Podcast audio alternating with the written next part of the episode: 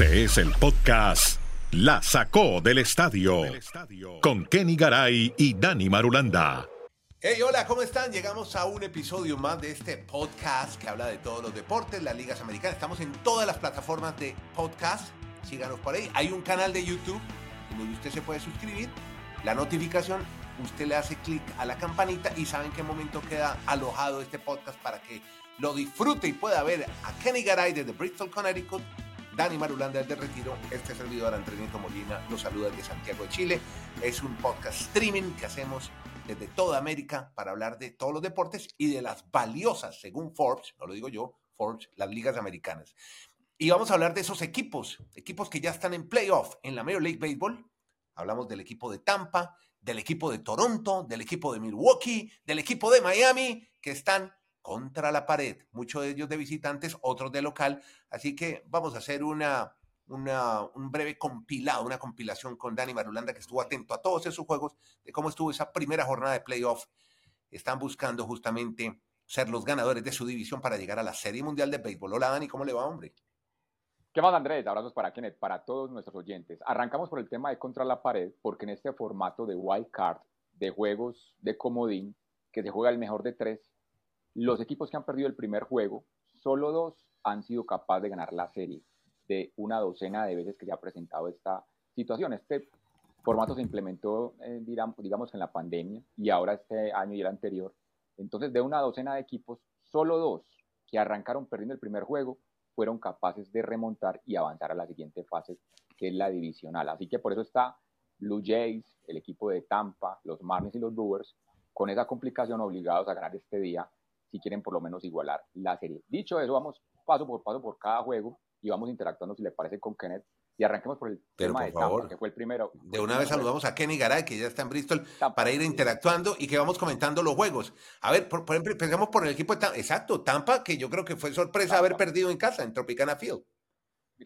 Lo que marcó el partido de Tampa es que tuvo cuatro errores. Tampa tuvo cuatro errores. Es el récord histórico, o podemos decir anti-récord, en un partido hacer cuatro errores es prácticamente dejar ya muy mal parado a su equipo y eso le pasó al equipo de Tampa. Y lo otro que extraño en Tampa es que la asistencia fue de 19 mil personas, ni siquiera 20 mil. Y Garay nos contó la historia de que en Tampa quieren hacer un estadio súper moderno, que con toda la tecnología para atraer más aficionados. Señores, en Tampa no, no gusta el béisbol, es, es una realidad. En playoffs, si ustedes ven los otros tres estadios, era hermoso ver como vivían. No, lo de Filadelfia. Lo, de Filadelfia era una locura. No, 40 fiesta. En Tampa todo lo contrario. ¿Qué me dice lo de Minnesota? Que está ahí. Sí, todo. Y, de Milwaukee. Pero lo de Tampa mm. es, no, simplemente hay estadios con gradas vacías. No, no. Eso es deprimente ver un partido en el estadio de Tampa. Bueno, Kenny, ¿Algún comentario al margen de todo esto? Saludar. ¿Cómo estás, hombre? ¿Cómo te va? Usted, usted sabe que yo soy un niño juicioso toda la vida. Sí, claro, claro. Que, creo en la gente, que ayudo. Mientras usted no me salude, yo no. Ah, tiene razón, si no lo salude. No, es que como ya, no, ya había hablado, pero bueno, pero de una vez saludo en forma a toda la gente que lo está viendo y lo puede oír a través del podcast. Un fuerte abrazo, su merced, como me dice Claudia Tejos. Un abrazo a Claudita, que eh, siempre está con nosotros. Pero no es su merced, es su merced. Sí, la de. sí, claro, porque es que su merced ya sería lo más, eh, lo más clásico y lo más tradicional. a vuestra, merced. Eh, pero antes sí decían, sobre todo en Bogotá, lo de antes. ¿Cómo está vuestra merced? Eh, y después dijeron su merced. y, ya, con los que siempre arranca el No, no, y ya lo degeneraron, ya dicen. y ya lo degeneraron, ya dicen su merced lindo, su mercecito. Exacto. Hombre, Dani, Dani toca un punto, no nos regañe Dani. A propósito, eh, tema profundo, lindo los suéteres de Dani. Cada día me tiene sorprendido un poco más. Está mucho una etiqueta de aquella. En el retiro. Eh, Se puso el tablero de ajedrez hoy. Bueno, cuente. No, si lo volteamos, nos pegamos un partido de ajedrez espectacular.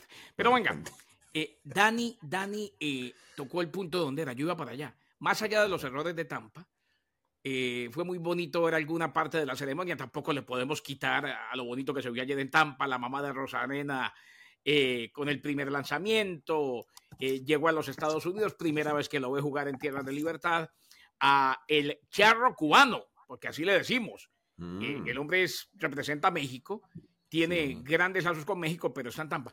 Dicho esto, qué bueno que ganaron los Rangers, yo aspiro a que ganen la serie, todo el año me gustaron Creo que es un equipo que, que tiene con qué inclusive llegar a Serie Mundial.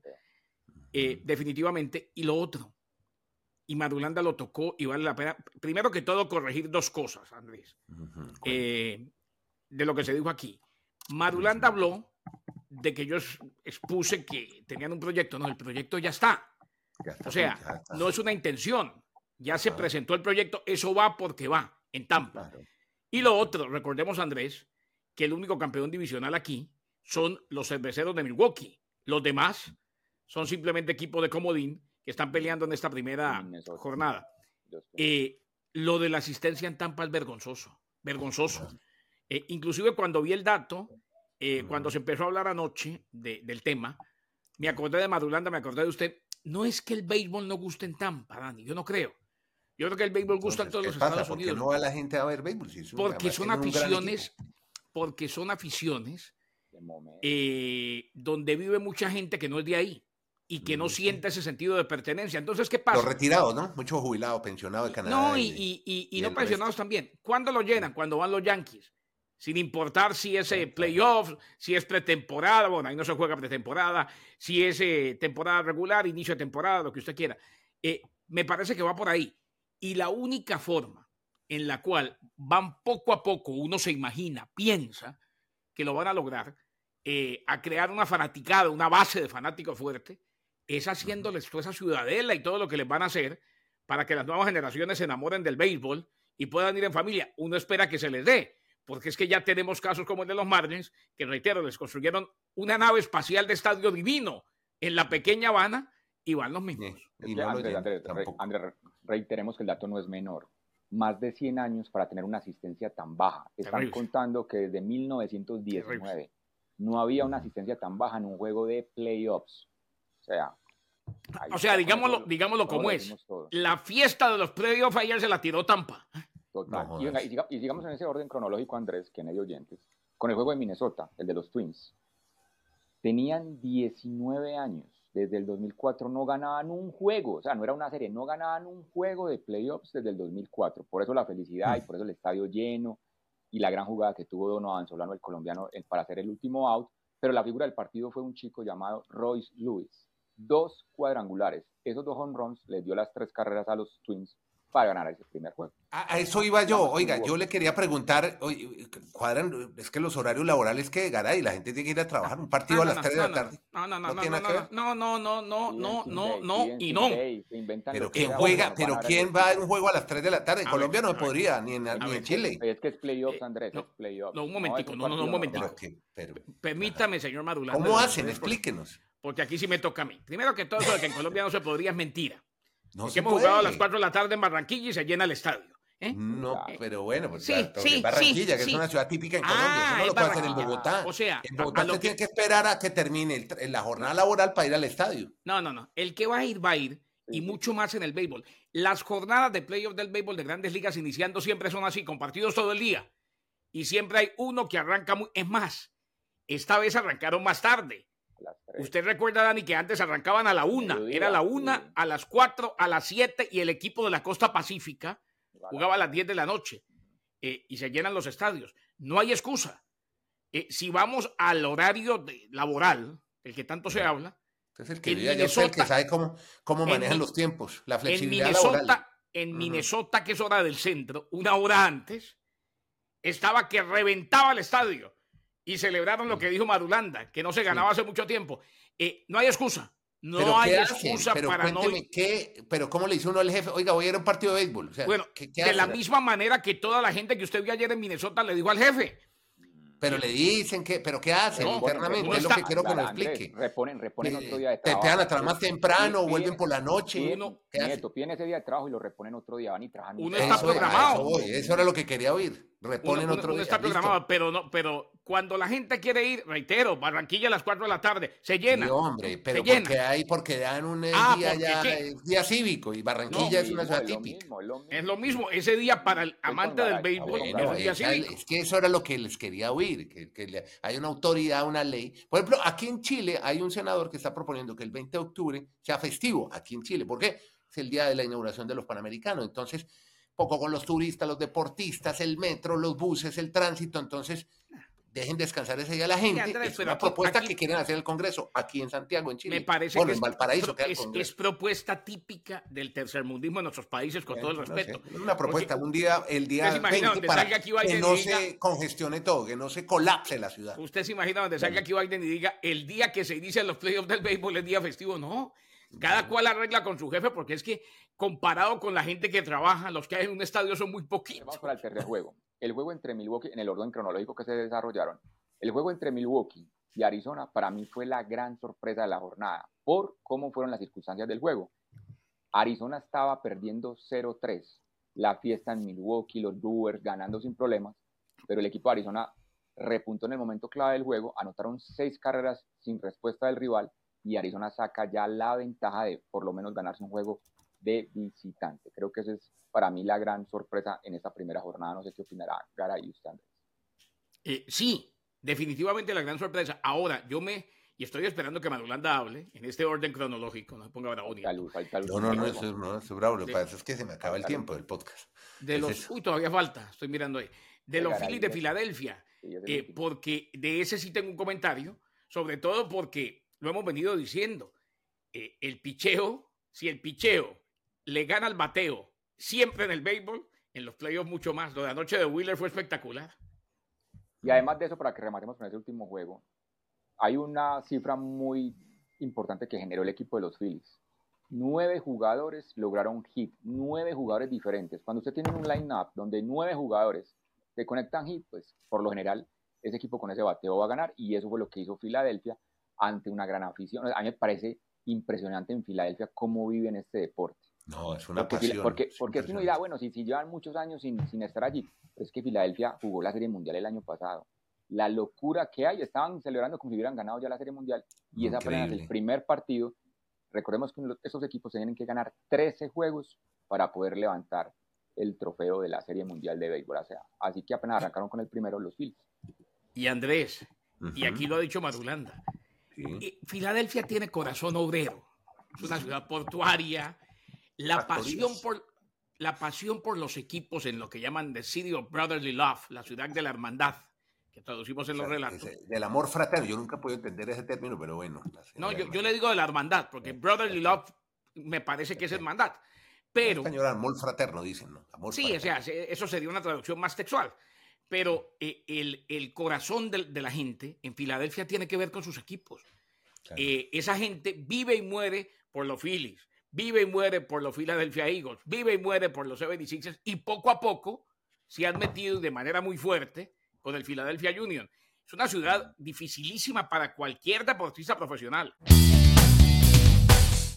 Bueno, ahora cambiemos. Vamos a darle otra, otra dinámica a la información de la Major League Baseball porque se va el piloto de los Cleveland Guardians. Después de 11 campañas, asume otra función. Se nos va Terry Francona, Kenny. Es que Andrés, aquí lo habíamos dicho, ¿se acuerda que le comentamos lo de cuando dijo que no tenía claro si volvía la próxima temporada? Era prácticamente diciendo adiós, simplemente no quería que fuera una distracción. O sea, esto fue eh, la crónica, como tenemos desgastado ese título, la crónica anunciada, Gabriel García de una despedida anunciada. Eh, él no de una muerte anunciada, hombre. No, pero en este caso, ah, de una despedida anunciada. Ah, eh, pues él inclusive, el último juego de los Guardians, le hicieron su video y demás, no ganó Serie Mundial con los Guardians, pero sí tuvo una gran actuación. Eh, una, una, enfermedad gastrointestinal lo tiene mal hace mucho tiempo. Y él ya quiere cuidarse su salud. Eh, no se nos olvide, se va un gran manager y el hombre que sus nietos, bisnietos y tataranietos pueden decir, acabó con la maldición del bambino en Boston. Y fue el hombre que ganó después de tanto tiempo, no uno, le quedó gustando dos títulos con los Medias Rojas de Boston. Ese es Tito Francona, que se retira y ojalá que eh, no solamente se dedique a su salud, sino que tenga muchos años más de vida ya más aliviado. Oiga, ¿qué es lo que está pasando con los temas gástricos? que Bruce Springsteen hace poco también anunció una suspensión de su carrera, el famoso músico, por una úlcera péptica. Y está también con problemas le tocó, le, tocó cancelar todo el año, ¿no? Aquí están sí, enloquecidos pero algo está pasando. Mire, Francona, son como más o menos de la misma este señor también, problemas gas, hay que cuidarse mucho. ¿Ustedes no piensan que es que lo que dijo un médico el otro día en su programa, eh, el Today, dijo, no, lo que pasa es que antes no se detectaba tanto como ahora. Sí. Porque ahora, ahora, ahora, tenemos mucha más tecnología y detectamos muchas cosas más. Podcast La sacó del estadio. Ahora nos vamos fútbol americano para hablar de CJ Stroud, que hace unas semanas estaba cuestionable por una lesión en el hombro, pero volvió a brillar otra vez. Sigue sorprendiendo. Algo está pasando con este jugador y ya Dani nos tiene todo el rollo de CJ Stroud. Sí, porque ese novato ha estado en cuatro juegos de esta temporada de la NFL con un registro que ningún jugador en la historia de los quarterbacks que han estado en la NFL. Y es 1.200 yardas o más de 1.200 yardas en total y cero intercepciones. Ese es el dato más llamativo de CJ Stroud. O sea, es un chico que presenta mucha madurez en los partidos, a pesar de que está debutando, de que es un novato. O sea, sabe en qué momento puede jugar arriesgadamente, pero en qué, jugar, en qué momento simplemente ir por la fácil, si no la podría decir así. Y por eso los Texans han ganado dos juegos, cuando muchos pronosticaban que los Texans iban a estar en los últimos lugares de esta temporada. Así que sí, esto está arrancando apenas, pero de esta generación de quarterbacks que fueron reclutados en este 2023, es el que mejores rendimientos ha mostrado en ese primer mes de la NFL, con ese dato que reiteramos, ningún otro quarterback en la historia había logrado.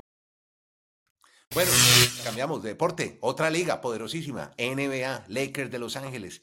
Y dijo LeBron James que Anthony Davis es la cara de los Lakers. Y yo le pregunto, ¿no le metió presión al bueno de Anthony, al viejo Anthony? No sé si le metió. Yo no creo que le meta presión, Andrés. Yo creo que se mm. quita presión él. Él ya. Él ya se, la manda al otro. Es la cara de los Lakers. Pero, si, LeBron James. Si los Lakers eh, tienen una temporada desastrosa, que no creo que la vayan a tener, nadie le va a echar la culpa a Anthony Davis. Van a seguir culpando de muchas cosas a LeBron James. Pero eh, él deja claro, me acuerdo cuando llegó a Miami, y Madulanda se debe acordar porque tiene memoria de elefante. Sí. Me acuerdo cuando llegué llegó a Miami Shaquille O'Neal, Andrés. Y entonces dejó claro algo que ya todos sabíamos. Dijo, este, que quede claro, es el equipo de Dwayne Wade. Claro, eso se sabía, pero como él llegaba con tanta luz, Aquí lo que quiere LeBron es, en esta recta final de su carrera, seguir haciendo de las suyas, pero ya entregando la estafeta. Es que él se mm. da cuenta, porque primero que todo no es bobo y segundo, si hay un deporte que desgasta las rodillas eh, y las piernas es el baloncesto, que ya está llegando a su final, que ya no va a jugar al mismo nivel.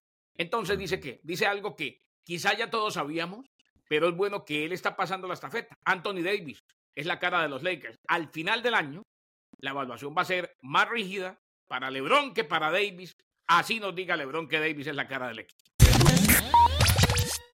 Bueno, entramos a la sección. Aquí también se habla de fútbol para hablar del primer finalista de la Copa Suramericana. Viene desde Brasil y no es propiamente Corinthians, sino otro equipo de menor presupuesto.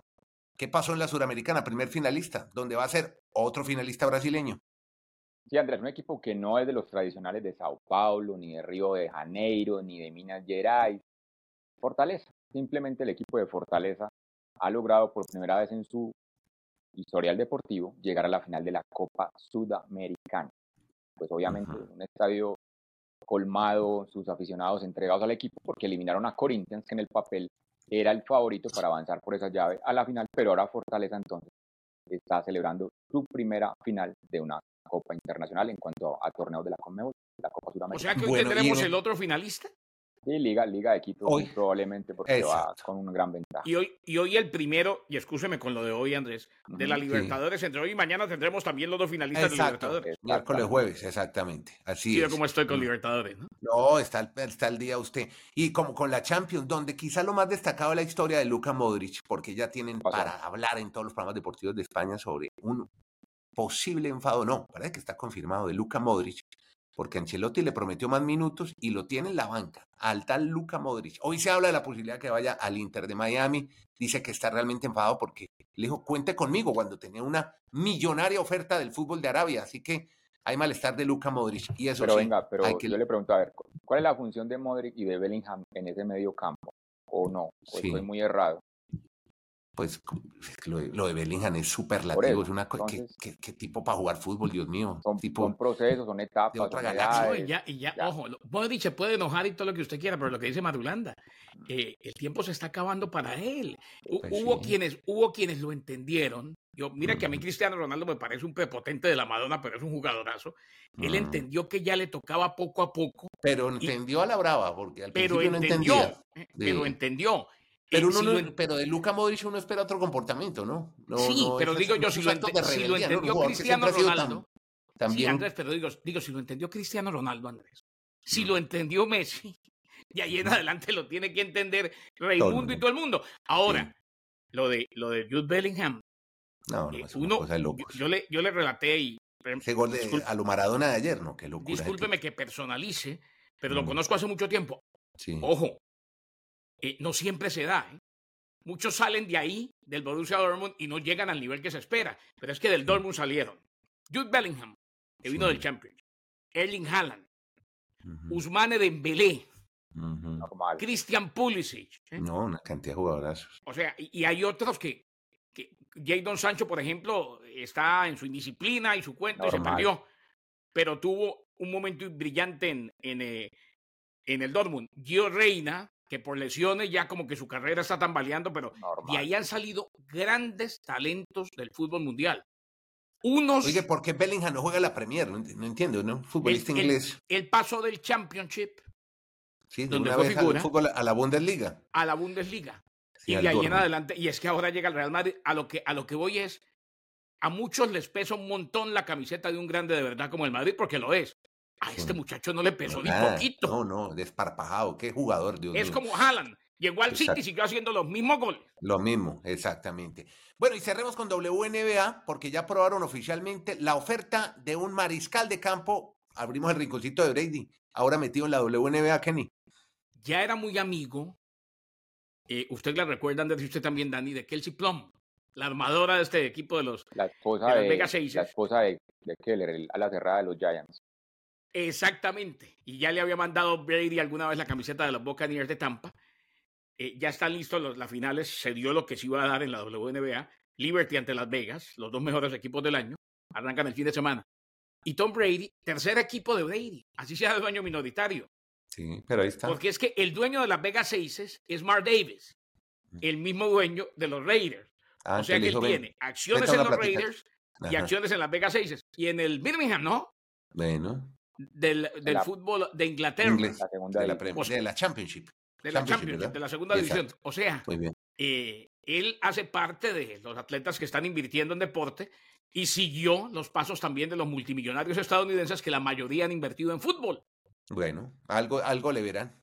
Muy bien, muchas gracias a todos. Gracias a Kenny Garay, que está en Bristol, Connecticut. Ah, sí, el Bucky, pasa el sombrero, porque hay que invitar a la gente a que no solamente se suscriban al canal de YouTube, donde ya encuentra el podcast La Sacó el Estadio en YouTube. Búsquenos ahí, o si no puede, si lo quiere oír, ya estamos en todas las plataformas en las que usted quiera oírnos.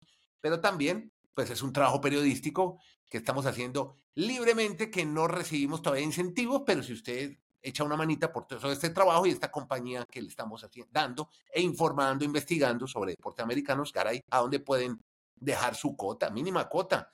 Menos un café Starbucks, no me preocupe. Exacto, como decía Longo, nuestro único compromiso es con ustedes.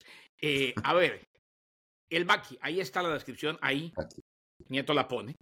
Usted hace clic y ahí pone su contribución, lo que quiera, lo que pueda. Con mucho gusto estamos aquí todos los días para usted. Dele vida con su contribución a la sacó del estadio podcast. Oiga, Nieto cada vez se ve mejor.